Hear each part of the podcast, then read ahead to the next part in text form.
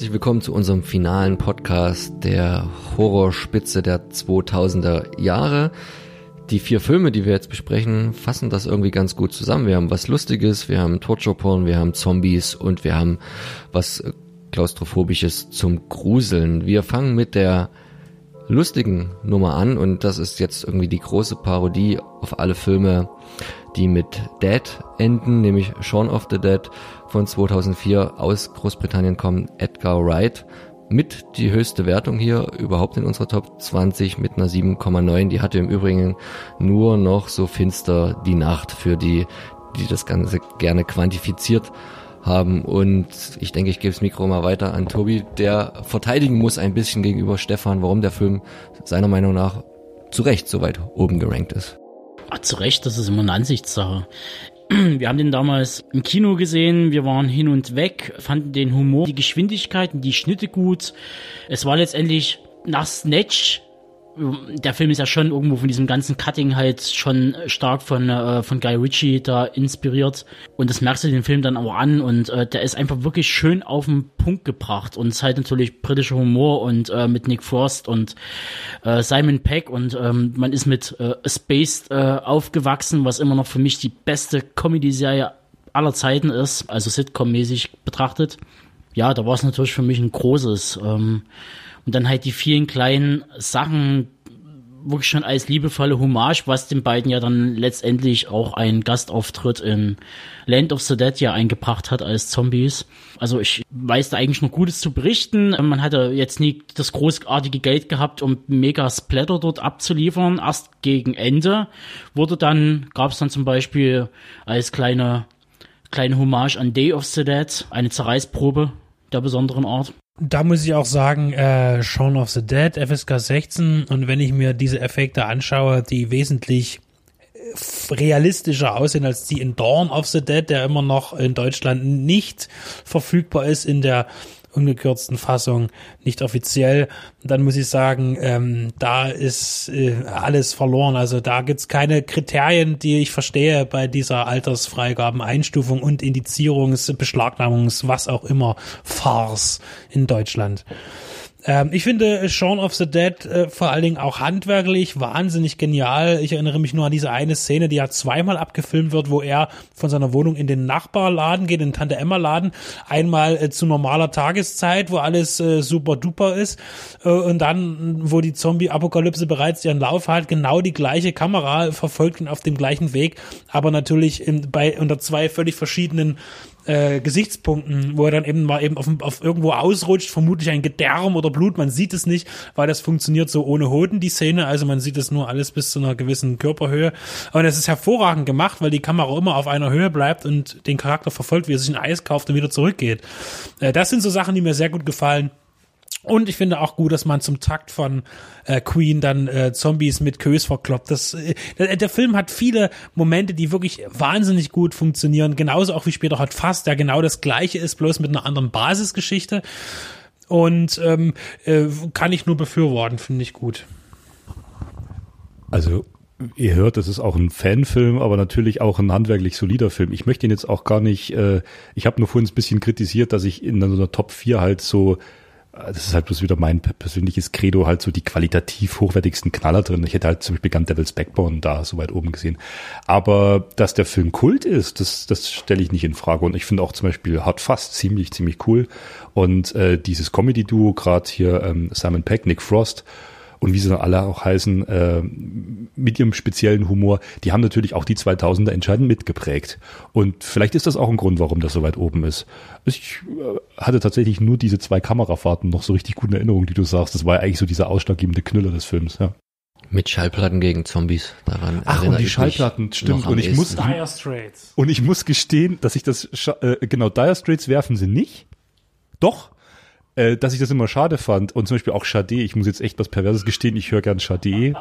Wenn ich mal chillen will, höre ich gern Sade und die nehmen, da sagt er auch gleich, oh Gott, die Sade-Platte, die kannst gleich werfen. Und Dire Straits auch. Also das war, doch, der hat schon guten Unterhaltungsfaktor, der Film, ja. Einen auch guten, aber ganz anderen Unterhaltungsfaktor hat Saw von 2004 von James Wan, der wie viele Teile nachgelegt hat oder nachgelegt wurden unter seiner Produktion Naja, unter seiner Produktion weiß ich nicht, aber es gibt jetzt insgesamt acht Teile. Insgesamt acht. Und dabei muss man sagen, dass Teil 1 bis 7 sukzessive jedes Jahr einer kam und Teil 8 jetzt nochmal als Nachklapp, weil man hoffte, man kann das jetzt nochmal beleben, ja. Ich weiß, wir hatten das auch in der Gruppe schon mal, wir wollten nicht über jeden Teil so viel reden, weil oft gesagt wird, das ist immer irgendwie wieder dasselbe. Aber ich will trotzdem mal eine Minute ausholen. Ich finde die Saw-Reihe tatsächlich sehr interessant. Äh, nicht so, dass ich die Filme jetzt liebe und sie ständig gucken wollte. Äh, ich habe Saw damals äh, vielleicht wie ihr unbefleckt im Kino gesehen und war erstmal begeistert, weil es so ein klassischer äh, harter Krimi war und weil er natürlich ein Ende hatte, mit dem halt niemand gerechnet hatte. Dieses Ende und dieses düstere, dieses beinharte hat den Film schnell zu einem Kultfilm gemacht. Na, dieser, dieser besondere Jigsaw-Killer, den man ja in dem Film bis zum Schluss nicht sieht. Das war, da, da gab es oft diese Slogans, nach sieben kommt nicht acht, sondern Saw. Na gut, das fand man weit hergeholt, aber aus heutiger Sicht äh, muss ich sagen, ist er schon einer von den richtig guten klassischen Horror-Thrillern. Da spielt Danny Glover in einer äh, Nebenrolle mit oder Nebenhauptrolle, der da ordentlich dann auch mit, mit Blut in Kontakt kommt, sage ich jetzt mal so, halb spoilerfrei.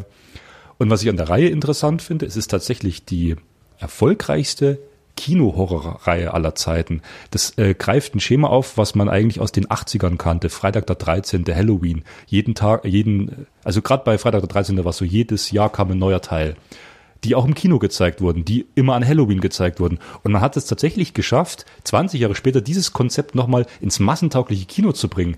Ähm, das ist schon irgendwie eine Sensation. Also die Leute sind weltweit in diese Fortsetzungen geströmt den zweiten noch im Kino gesehen, danach nie wieder ein. Äh, die habe ich mir dann aber alle irgendwie sukzessive auf DVD angeschaut. Und dann kam natürlich diese, diese Torture-Porn-Grenze, dass die Filme ja auch immer härter wurden. Und ähm, schon fürs Mainstream, das muss man immer wieder sagen, es war Mainstream äh, Kinoproduktion. Es war nicht Direct to DVD, also eine erstaunliche Härte und eine erstaunliche Garstigkeit aufwiesen. Also nur von dem Gesichtspunkt mal so ein bisschen filmhistorisch finde ich das bemerkenswert. Ja, man, man muss ihn nicht mögen. Ne? Beinhart ist ja auch immer ein gutes Stichwort. Also ich muss halt, ich muss zugestehen, ich habe den ersten geguckt und fand ihn gut.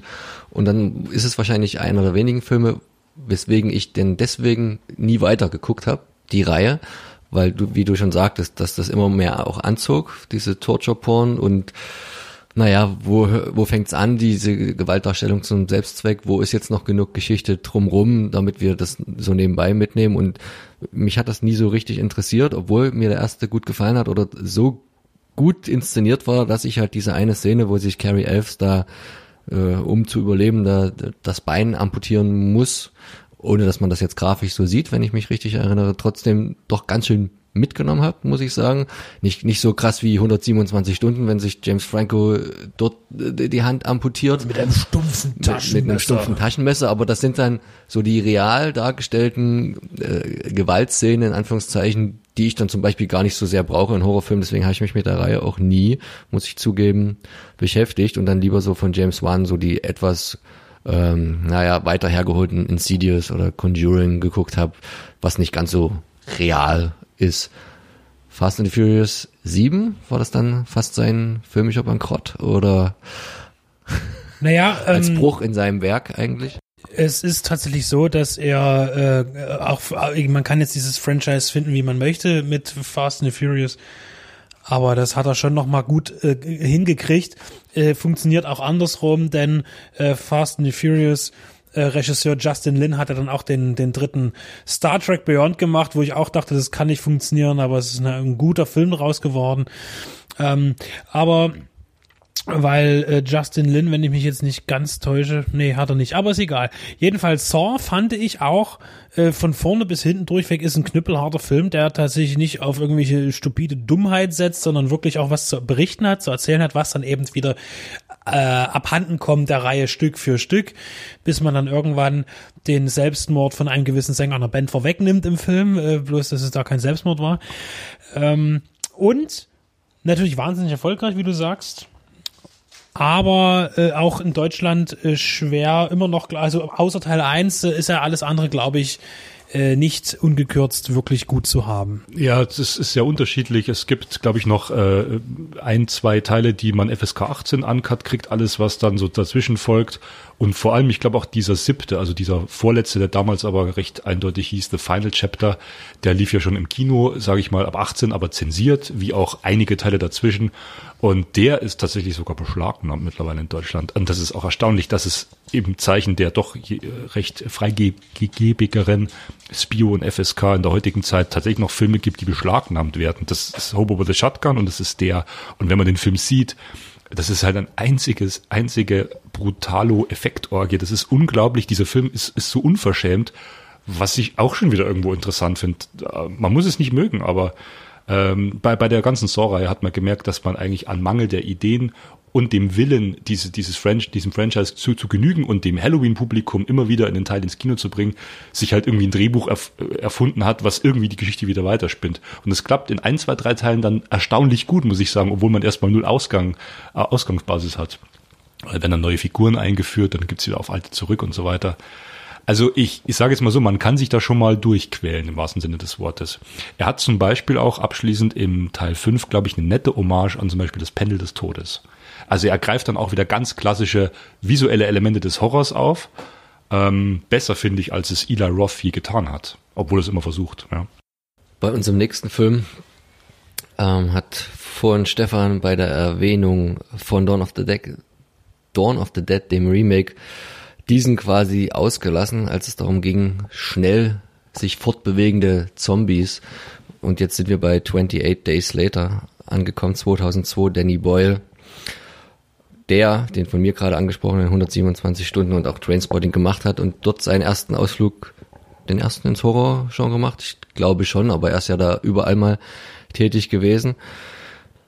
Ein Film, wo ich auch, also ich muss jetzt ganz schön blank ziehen, äh, durchaus bei manchen Szenen aufgrund der realistischeren Darstellung als in vielen anderen Zombie-Filmen ähm, mehr Anteilnahme hatte im Sinne von, das bewegt mehr im äh, Richtung Körper, Körpermitte. Als ich den das letzte Mal da im Kino saß, hatte ich da komische Anwandlungen und naja, ich werde alt. Der Film ist jetzt auch schon 16 Jahre alt, gut gealtert.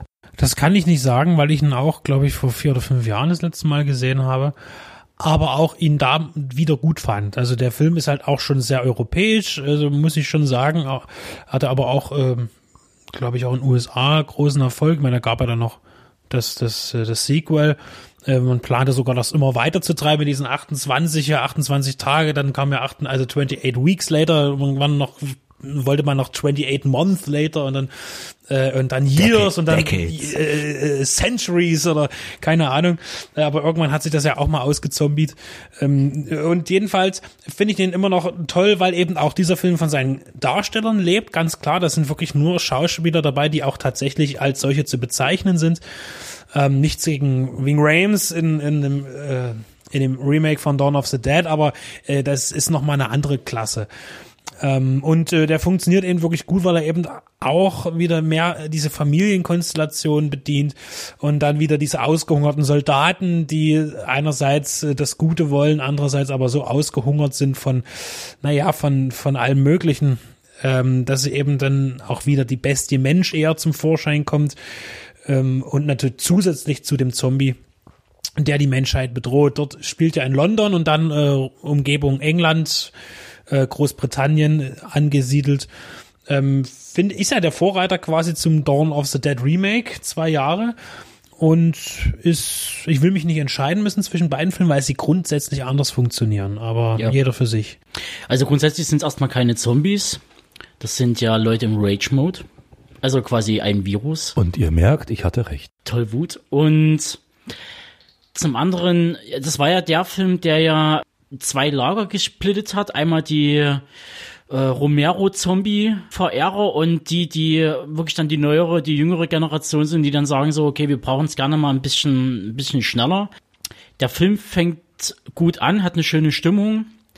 Bei dem Ende bin ich dann leider ein bisschen raus. Ich finde es halt interessant, dass halt nach relativ kurzer Zeit, also wirklich diese 28 Tage später, schon so ein, äh, ja, Militärtrupp schon so am Rad dreht, ähm, dass die dann anfangen, die junge Frau und das Kind, die Tochter, ähm, dort als äh, Gebärmaschinen für ein neues, für ein neues Zeitalter ranzunehmen. Das war mir dann einfach zu drüber. Da, da wurde dann einfach zu viel gewollt und man hätte das einfach schön ausklingen lassen. Weil gerade wo es dann eben rausgeht aufs Land, raus aus der Stadt, wäre viel gutes Potenzial gewesen, also ähm, da mehr rauszuholen. Ich halte Danny Boyle für einen ganz großen Kinoerzähler. Ich mag Sunshine zum Beispiel auch sehr gern. Der hatte ein unglaubliches Gespür für Bilder. Ich will jetzt gar nicht so weit ausholen, was seinen ganzen Filmen noch alles toll ist. Äh, aber Sunshine ist, äh, ich finde Sunshine ist sein bester Film. Und dann kommt der wahrscheinlich gleich danach. Der, der ist, das ist ein guter. Ich, ich finde es schade, dass er den neuen Bond nicht dreht. Wirklich, äh, ich bin da sonst nicht so in diesem Hype, so, oh, wir dreht den nächsten Bond und er macht das. Äh, neuestes Star Wars ist mir alles wurscht, aber bei Danny Boyle fände hätte ich schon ziemlich toll gefunden, wenn der einen James Bond gedreht hätte. Naja, so ist es halt. So, Neil Marshall wird auch nie James Bond inszenieren, aber er hat The Descent inszeniert im Jahre 2005. Ebenfalls Brite wie Danny Boyle.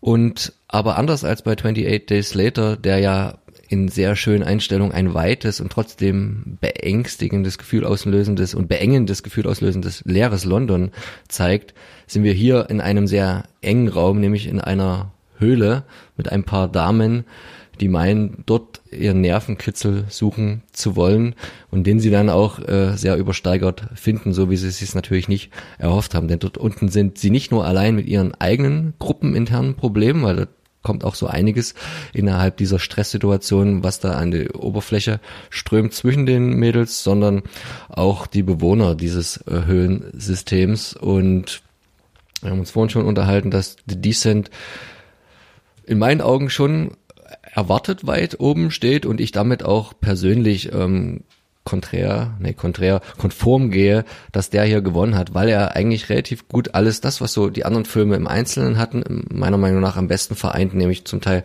die visuelle Härte, aber gleichzeitig auch der Suspense und die, der Faktor dieser Klaustrophobie, nämlich also einerseits zu schocken mit Bildern, andererseits zu schocken äh, mit Gefühlen. Und siehst du das ähnlich, Benedikt? mit wenigen Sets und viel Dunkelheit und ein paar äh, akrobatischen Akteuren in Albino-Anzügen hat man hier wirklich äh, richtig fieses Schauer- und Schockkino geschaffen.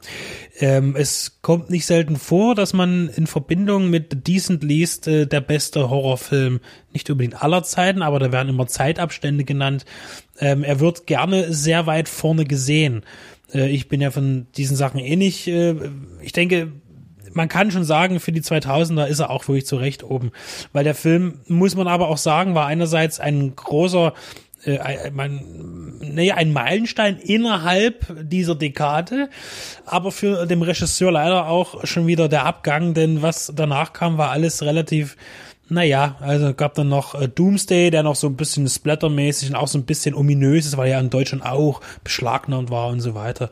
Ähm, aber, äh, oder dann der noch bessere Centurium, äh, dieser, dieser ähm, Fassbender Schlachten äh, Römer Abenteuerfilm. Aber ähm, das ging trotzdem alles weiter runter, weil der Film hat nämlich eines, und zwar ist er wirklich der Decent. Er ist wirklich so atmosphärisch, dass er den Film komplett die ganze Zeit trägt. Also man hat eigentlich auch immer äh, man ist auch angespannt immer zu in diesem Film, äh, was natürlich mit wenigen Mitteln hervorragend erzeugt wird. Und jetzt hilf mir bitte nochmal, der spielt in einer äh, Höhle und ist das eine französische Höhle? Nein, äh, der, der Film spielt in den USA. Ich glaube, es war in den Appalachen, wenn ich mich nicht irre. Und die Damen sind ja so ein bisschen Käfer, die wollen also in Höhlen rein und äh, in dem Fall wollen sie eine Höhlentour machen. Das sind also sehr sportliche Mädels, wollen durch äh, Abgründe runter und Höhlen und mal gucken, was da so ist. Und äh, anstatt aber eine bereits verzeichnete, bekannte Höhle zu nehmen, die auch gelistet ist und wo die auch angemeldet sind tatsächlich, weil man muss sich daher anmelden, wenn man da rein will, damit die Leute wissen, wenn sich die nicht zurückmelden, da ist ja was passiert. Ähm, gehen sie in eine Höhle, die noch nicht erforscht ist und von der niemand was weiß oder nur wenige. Und äh, dort geschieht halt ein Malheur und äh, dann sind sie natürlich doppelt gearscht, weil sie A, dort eingesperrt sind, ähm, eigentlich drei, tri triple gearscht sind und dann noch diese, diese lustigen Bewohner da sind, die keinen Bock auf diese Ausländer haben, die da eindringen in ihr Reich Und natürlich dadurch, dass niemand weiß, dass die dort sind. Also das heißt, prinzipiell weiß man schon vornherein, da ist nicht viel zu holen für die Zukunft, für die Ladies. Also wirklich ein, ein verdienter erster Platz meines Erachtens und äh, auch für mich tatsächlich erwartet. Ich guck mal zum Tobi, weil als ich den Film damals sah, erinnerte ich mich an ein Computerspiel, ein Ego-Shooter aus den 80er Jahren, der hieß genauso, The Descent. Und da dachte ich mir, okay, jetzt kommt ein Science-Fiction-Film, der im Ego-Shooter-Mode ein, ein Flugzeug, ein Raumschiff durch irgendwelche anderen Raumschiffe durchfliegt. Und dann war ich erst kurz enttäuscht und dann aber sehr erfreut darüber, dass sie das nicht verfilmt haben, sondern dass hier der Name der gleiche ist, aber die Thematik zum Glück eine ganz andere war. Der Film ist hängen geblieben bei mir vor allem, also zum einen wegen diesem klaustrophobischen, diesem, dass du eingeengt bist, du kommst nicht mehr raus. Ähm, und da war eher speziell die, die Anfangssequenz, wo dann letztendlich die dort drinnen verschütt gehen in der Höhle. Das war für mich dann irgendwie, ich hatte dann doch ein bisschen ein paar Probleme mit quasi Enge, äh, also nicht bloß räumlich, auch mit Jeans etc. Und dann war halt der Punkt gewesen, dass halt die, das Ende, gibt es ja auch äh, ein alternatives äh, für die Amerikaner ein Happy Ending, weil die Amerikaner möchten gern Happy Endings. Und für die Europäer gab es halt die, das Originalende, was dann ähnlich High Tension etwas anders ausgeht. Und Remake, was ich auch bevorzuge. Äh, nicht Remake, Sequel auch ganz schnell nachgeschoben, ist aber untergegangen und erzählte eigentlich die gleiche Geschichte nochmal, nur diesmal auch mit Männern, äh, aber das, das ist aber eine gute Überleitung, weil das Gleiche hat ja zum Beispiel auch ein Film gemacht, wo man jetzt halt aufgrund der Popularität hätte auch vermuten können, dass es eventuell auch in diese Top 20 schafft. Und hat leichtig mal sagt in die Filme über, die den Cut nicht geschafft haben. Hostel, der ja im Prinzip auch zweimal die gleiche Geschichte erzählt, nur dass man die Geschlechter ändert, denen das da widerfährt in Osteuropa. Weswegen jetzt diese Slowakei so einen schlechten Ruf hat. Ne? ja, ganz prägend. Aber das ist auch nochmal ein Beispiel, weil äh, Benedikt hatte ja letztens dieses, dieses äh, Eli Roth Remake von Death Wish besprochen und äh, ohne jetzt zu sagen, äh, ich habe damals Hostel auch im Kino gesehen, weil den wollte irgendwie jeder sehen. Der, der macht jetzt durch die Bank nur Schlechtes, aber der, der, der überzeugt mich nicht, Eli Roth. Und ich finde, die, so wie er es anpackt und das ist alles so, auch so ein bisschen selbstgefällig, muss ich sagen. Ich muss sagen, sein einziger guter, annehmbarer Film bleibt Cabin Fever und dann hört es bei mir auch wieder auf. Ähm, dieser Green Inferno, ja, das ist alles so, das, das ist auf der einen Seite shocking und, und total krass, aber irgendwie, irgendwie reißt es nicht mit. Ich weiß nicht. Was haben wir denn noch auf den Filmen, die. Wir, ihr merkt schon, wir kommen jetzt äh, vom Platz eins zu den Filmen, die es nicht geschafft haben, äh, in die Top 20. Ähm, aber wo, zum Teil verwunderlich. Ja, was uns teilweise verwundert. Das heißt, wir möchten jetzt nochmal ganz kurz darauf eingehen. Und wo wir uns alle einig sind, ist, ah, da sind wir wieder bei Alexandre Ajar, und zwar, ähm, The Hills Have I. ich sag's nochmal ganz genau für meinen lieben Kollegen Stefan, der immer Angst hat, dass ich, dass ich Milf sage. Äh, äh, demnächst auch Gilf, wie, wie er es auch gerne möchte. Jedenfalls das Remake von 2006, Alexandre Ajar, und ist für mich immer noch einer der härtesten Filme, die ich je gesehen habe. Und ich rede jetzt nicht von, äh, von grafischer Gewalterstellung, sondern wirklich von einer inhaltlichen Härte. Immer wenn es auch um Vergewaltigung geht oder irgendwas, äh, ist es immer noch mal eine Spur krasser, natürlich, immer. Und äh, der Film ist so herb, den, ich gucke den unheimlich gerne, weil der so gut gemacht ist, weiß aber schon immer genau, da kommen diese zwei Szenen, wo ich eigentlich das Zimmer verlassen muss, weil das wirklich erdrückend für mich ist und, und diese Stimmung zu erschaffen, wirklich bei einem Film, das ist wirklich, äh, Horror ist immer einfach, sag mal, weil man tut einfach irgendwas hinstellen, dann spukt was und erschreckt was, aber das ist eben nicht einfach wirklich so eine wirklich bedrückende Atmosphäre zu schaffen. Das ist wirklich das Schwere im Horror. Äh, und The Hills Have Eyes, das Remake, ist äh, so ein Beispiel, wie diese Härte äh, gerade erfunden wurde, neu erfunden wurde, wie der Film aber eben noch handwerklich funktioniert. Das hatte ja später äh, fragwürdige Ausmaße angenommen mit diesen Remakes von I Spit on Your Grave und dann diese ganz krasse komische Schiene mit äh, Human Centipede. Äh, also der Film funktioniert noch, aber ist halt so ein Markstein für, komm, lasst uns was probieren, was es, was es, was es nicht kränker dann noch geht später. Ne? Also ich bin traurig, dass es dämonisch von Bill Paxton nicht in die Top 20 geschafft hat. Das, ich finde es einer der besten Horrorfilme überhaupt der letzten gefühlt 30 Jahre. Ähm, will einfach bloß eine klare Empfehlung aussprechen. Das ist ein kleiner, feiner, fieser, wahnsinnig toller Film. Ja. So, was haben wir noch? Final Destination? Ja, da gibt's auch mehrere Teile unterschiedlicher Qualität. Ist jetzt nicht so schlimm, dass der jetzt nicht da drin ist. Ich finde, es gab auch so einen Hype um den Film. Das war auch einer, der, der wurde immer auf CD-ROM rumgereicht. Ja, so hier, also.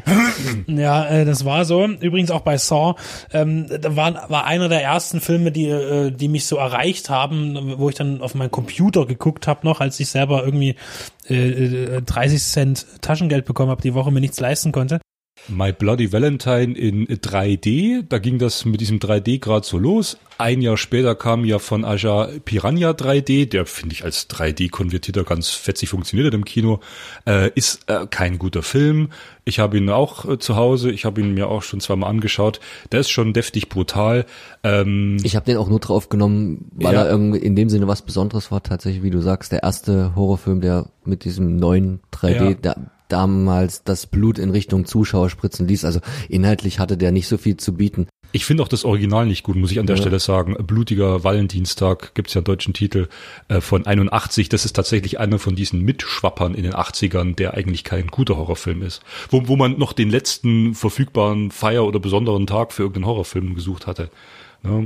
Der Film existiert übrigens auch in einer einzelnen Rezension auf unserer Seite von mir und da gehe ich etwas näher drauf ein und ich fand den Film gar nicht so schlecht. Nur mal so nebenbei. Also der von 81. Ebenso ein Film, der nicht auf die Liste gekommen ist, Eden Lake.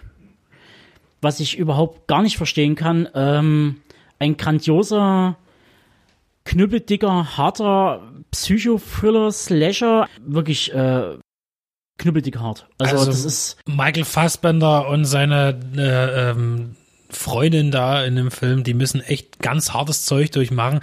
Äh, und dann Was vielleicht aber daran liegt, dass der Film äh, hierzulande leider. Ja, also eine, eine ungekürzte Fassung findet man nicht in den Regalen, auch wenn ein großes rotes Siegel drauf ist. Ähm, der Film ist wirklich sehr herb, zumal eben die Kinder, die Gewalt von Kindern ausgeht, was immer auch so ein Thema ist, immer wieder ist. Das hatten wir dann auch bei äh, gab es ab und zu mal ganz krass, angefangen wie immer noch Dorf der Verdammten, da war das aber alles nicht so, so krass wie jetzt. Ein Kind zu töten? Ein Kind zu töten hat das nochmal auf die Spitze getrieben, das war dann kind in den 70ern. Ähm ja, aber das ist nochmal eine ganz andere Nummer, weil, die, weil das sind auch wieder fantastische, äh, fantastische Hintergründe bei diesen Filmen, die wir jetzt genannt haben, aber Eden Lake ist ja bitter ernst und realistisch. Ja, aber dann haben wir zum Beispiel ja, was wir auf dem äh, Hardline Film Festival gesehen hatten, der Tigers are not afraid was ja auch letztendlich Gewalt gegen Kinder in jeglicher Form und der Film, da bin ich, da, da wird es interessant werden, wie der eingeordnet wird. Also vor allen Dingen gerade von der FSK. Tigers? Hm. Nicht so hoch, weil das Sozialdrama eine wichtige Rolle spielt. Der wirkt, der wirkt ja auch als Arthouse-Drama. Hm. Äh, der hat diesen, diesen ganz krassen Bezug zur Realität. Eden Lake ist nicht von einem fantastischen Element durchzogen, ist aber ganz klar im Genre Horror verortet. Und Tigers Are Not Afraid eher so weniger. Na gut, äh, ich, ich habe Hatchet nicht gesehen. Anatomie von 2000 mit Franka Potente ist für mich so ein später, später 90er, muss ich sagen. Da ging das gerade so los. Max? Aber man muss halt da sagen, das ist jetzt auch kein besonders guter Film gewesen, aber da an dem widerspiegelt sich mal, wie schlecht das deutsche Genre-Kino in der Zeit überhaupt vertreten war oder non-existent gewesen ist, zumindest in diesen größeren Kinoausmaßen. Und da ist Anatomie, glaube ich, so ein Ausreißer gewesen, dass überhaupt mal so eine Thematik eines ja, wie nennen wir Slashers dort so hochwertig, zumindest mit deutschen bekannten Gesichtern, Benno Fürmann, Franka Potente, dort aufgearbeitet wurde, wo man halt schon sagen muss, du hast ja Haufen Spanier, Briten, Engländer in unserer Top 20, mehr als noch amerikanische Filme, also ein ganz starkes europäisches Jahrzehnt, was Deutschland überhaupt nicht mitgenommen hat und wo er erst jetzt so langsam eher so in den 2010ern auch so ein bisschen in die Richtung geht, dass das auch ein bisschen höher kommt und wieder wertiger wird und ins Kino und auch bessere Drehbücher, mehr Geld und so. Aber bei weitem nicht auf der äh, auf der Liga, wo andere europäische Länder bereits schon lange spielen. Da haben wir noch viel Entwicklungshilfe äh, nötig. Ähm, das geheime Fenster, gut, ja, kann man. Hätte ich jetzt zum Beispiel über 1408 eingeordnet, finde ich den viel interessanteren Film vom, vom Plot her auch mal an Johnny Depp in einer etwas anderen Rolle. Es geht wieder um den Autoren, der äh, dort etwas durchlebt, also eine kleinere King-Verfilmung von David Köpp, die die wenigsten wahrscheinlich kennen, aber auf jeden Fall auch mit John Torturo in einer seiner wie immer sehr guten, wichtigen Nebenrollen. Ähm, ein anderer Film ist, wo ich hätte auch denken können, dass der ein höheres Standing hat, aber meiner Meinung nach auch ganz kritisch wegen der Hintergrundgeschichte des Regisseurs zu äh, betrachten ist, da streiten sich ja die Fans, kann man jetzt den Künstler vom Menschen trennen. Ich kann es mittlerweile nur noch sehr schwer bei ihm. Jeepers Creepers, Victor Salva, der ja ziemlich bewiesenermaßen Kinder Schänder, sagt man es jetzt so ist, oder der sich vergangen hat, nicht nur an irgendeinem Kind, das ist jetzt scheißegal welches ist, sondern sogar noch in Verbindung mit einem Filmdreh seiner früheren Zeit und ob man da jetzt immer noch guten Gewissens seinen Output da so gucken kann mit dem Hintergrundgedanken, obwohl Jeepers Creepers ja rein handwerklich eigentlich auch ein ganz netter äh, Monster-Flick für zwischendurch ist. Habe ich tatsächlich noch nie gesehen. Noch nie gesehen. Das ist ähm, spannend. Also da, da streiten sich ja die, die Gemüter. Also aber das wäre jetzt nochmal eine extra Diskussion, weil ja. da fällt eben auch äh, Weinstein jetzt wieder mit rein oder selbst Don Simpson und so weiter. Das ist eben etwas schwierig. Ansonsten Wrong Turn auch relativ äh, begnadet in Fortsetzungen. Ähm, The Strangers jetzt mit einer späten Fortsetzung. Ähm, ja, und die Others nochmal was, was ganz Others, ja, äh, was ganz anderes sozusagen. Ähm, ja, Nicole Kidman, mh, hm, ja, kann man, kann man ruhig weggelassen haben. Ja, und dann äh, zuletzt mich noch sagen, auch weil ich mich so schön über, über, über Rodriguez äh, beglückwünscht habe. Das gleiche möchte ich auch Rob Zombie äh, zugestehen, weil der steht nämlich auch noch äh, nicht auf unserer Top 20 mit seinem Halloween Remake. Auch den Film fand ich, also, äh, naja. Hm. Okay, abschließend noch äh, kurz was zur Halloween-Reihe. Wir haben ja jetzt dann Halloween und ähm, ich kenne einige, die schätzen äh, Rob Zombies Filme sehr aufgrund ihrer Eigenheit. Ich habe auch immer Probleme gehabt. Ich gebe denen jetzt nochmal eine neue Chance. Ich glaube auch, dass mir tatsächlich die Fortsetzung, obwohl die, den viele noch viel schlechter finden, äh, irgendwie besser in Erinnerung hatte. Warum? Weil in diesem Halloween 2, ich habe ihn aber nicht ungeschnitten gesehen, das muss ich mal nochmal nachholen, der war dann leicht zensiert, das ist auch wieder blöd, äh, konzentriert er sich so ganz viel auf Atmosphäre, äh, in dem Sinne, dass äh, Mike Myers da auch einfach nur so rumwandelt, düsteren Exterieurs. Dann gibt's eine ganz phänomenale Regenszene, die geht irgendwie gefühlt zehn Minuten, wo es nur runterschifft. Und das ist auch wieder so spürbarer Regen, nicht hier so CGI-Geplänkel. Und der da draußen in seiner verschlotterten, dreckigen, ja schon so so Rocker-Zombie-Version von von Mike Myers dann da rum äh, äh, rumgeistert und der ist ja auch irgendwie zwei Meter groß bei Rob Zombie. Also man merkt, wenn man die Filme sieht, Rob Zombie ist schon auch in, in Mike Myers und diese ganze Halloween-Thematik verknallt. Also das ist jetzt keiner, der das so als reine Auftragsarbeit gemacht hat, sondern der das irgendwie so lebt und liebt. Aber sie sind halt doch irgendwie ganz anders als, als ich finde zum Beispiel den originalen zweiten Teil auch gar nicht schlecht. Der, der, der viel brutaler war als, Hell, als Carpenters Original, der ist ja fast blutleer, kann man sagen. Und dann ging das los, ja, bauen jetzt Gewalt ein und auf das äh, Thema Gewalt war halt auch Rob Zombie immer gern ansprechbar. Ne? Ja, damit sind wir eigentlich schon am Ende und hören uns in dieser Thematik wieder nächstes Jahr. Obwohl, dürfen wir das dann schon machen, weil das Jahrzehnt ja dann noch nicht ganz zu Ende ist. Naja, wir gucken wir, einfach die Trailer für die Filme, die dann im letzten Jahr noch kommen, beurteilen, die in den letzten danach. drei Monaten dann noch laufen. Möchten euch nochmal auf unsere Kinonacht hinweisen mit The Thing und Cabin in the Woods und hoffen, Ihr hattet genauso viel Spaß beim Zuhören wie wir hier beim Besprechen und hören uns, denke ich, hoffentlich an anderer Stelle bald wieder.